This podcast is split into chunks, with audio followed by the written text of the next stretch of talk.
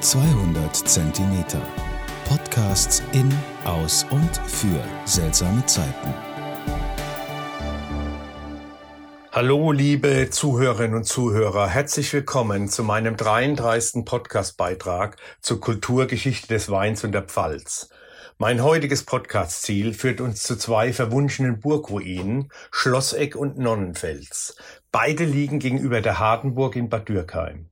Die Burgruine Schlosseck und die Burgruine Nonnenfels liegen also versteckt im Wald über dem Isenachtal. Beide könnten auch ein Schauplatz einer Märchenerzählung der Gebrüder Grimm sein.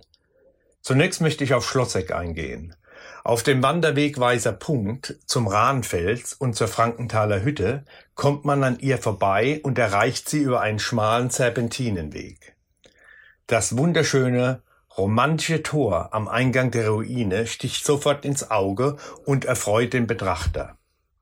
Über das Schlosseck ist so gut wie nichts bekannt.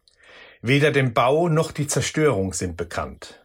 Auch die Autoren des Pfälzer Burgenlexikons geben hier nur spekulative Hinweise. Man kann anhand des Baustils auf Mitte des 12. Jahrhunderts schließen, also zur Zeit der Staufer. Jedoch ist nicht bekannt, wer sie erbaut hat und wer sie je bewohnt hat. Die aufwendige Aufmachung, insbesondere das Relief über dem Burgtor, ein Kopf und eine Vogeldarstellung seitlich am Tor, lässt aber auf einen vermögenden Bauherrn schließen. Höchstwahrscheinlich der Abt der Limburg, der ja auch nachweislich die in der Nähe liegende Burg Frankenstein bauen ließ. Möglicher Bauherr könnte aber auch der Leiniger Fürst gewesen sein. Wiederentdeckt wurde das Schlosseck 1880 bei einer Grabung. Der Bergfried und die Schildmauer wurden später zwischen 1848 und 1885 freigelegt für den Besucher ein wunderschöner Platz, um eine Rast einzulegen. Die Burgruine Nonnenfels liegt direkt gegenüber der Hardenburg. Auch von ihr ist so gut wie nichts bekannt. Mit ziemlicher Wahrscheinlichkeit ist sie aber als ein Vorposten der Hardenburg verwendet worden. Erbaut vermutlich zwischen 1000 und 1200 und zunächst aus Holz. Untersuchungen haben ergeben, dass am Nonnenfels noch bis zum 15. und 16. Jahrhundert gebaut wurde. Zerstört wurde sie im Pfälzer Erbfolgekrieg im 17. Jahrhundert. Eine Sage um den Nonnenfels könnte allerdings hier näheren Aufschluss geben. Die Sage sagt wie folgt. Adeline, die Tochter des Grafen von Leiningen, die auf der Hardenburg lebte, verliebte sich in den Knappen Otto, das gefiel ihrem Vater, den Grafen von Leiningen, nicht. Er war gegen diese Liebe und er schickte Otto auf einen Kreuzzug ins Heilige Land, von dem er nicht zurückkehrte.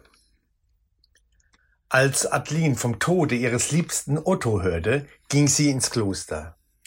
Später verließ sie das Kloster und ließ sich den Nonnenfelsen einrichten, um dort zu leben und sich der Heil- und Kräuterkunde zu widmen. Eines Tages bei einer Jagd verletzte sich der Graf so schwer, dass seine Tochter ihn mit Kräutern wieder gesund pflegte. Der Graf aber erkannte die Nonne nicht als seine Tochter, erst später wurde ihm berichtet, wer die Retterin war. Als Dank wollte er seine verstoßene Tochter wieder auf die Hardenburg aufnehmen. Sie aber lehnte ab und wohnte weiter auf ihrer kleinen Burg und widmete sich ganz im weiteren Leben den Kranken und Armen und ihrer Kräuterheilkunde. Vielleicht stammt daher ja auch der Name Nonnenfelsen. Passend dazu heute habe ich wieder einen Spitzenpfälzer Wein aus der Region um Bad Dürkheim für euch. Aus dem Weingut Fitzritter ein 2018er Gewürztraminer Trocken. Falstaff schreibt über das VDP-Weingut, ich zitiere, das Bad Dürkheimer Traditionsweingut hat Weine im Keller, die die Wärme des Jahrgangs 2018 recht offen herzeigen. Das ist genussreich bei den Sorten Grauburgunder und Gewürztraminer, die etwas Schmelz und Opulenz gut verkraften können, beziehungsweise auch benötigen. Zitat Ende.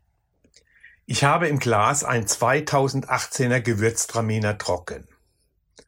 Golden in der Farbe, in der Nase ein opulenter Duft nach kandierten Früchten, Aprikose, vielleicht auch türkischer Honig und Rosenwasser. Auch im Mund die volle Würze, wuchtig und viskos, mit einer festen Säure und einer leichten Süße.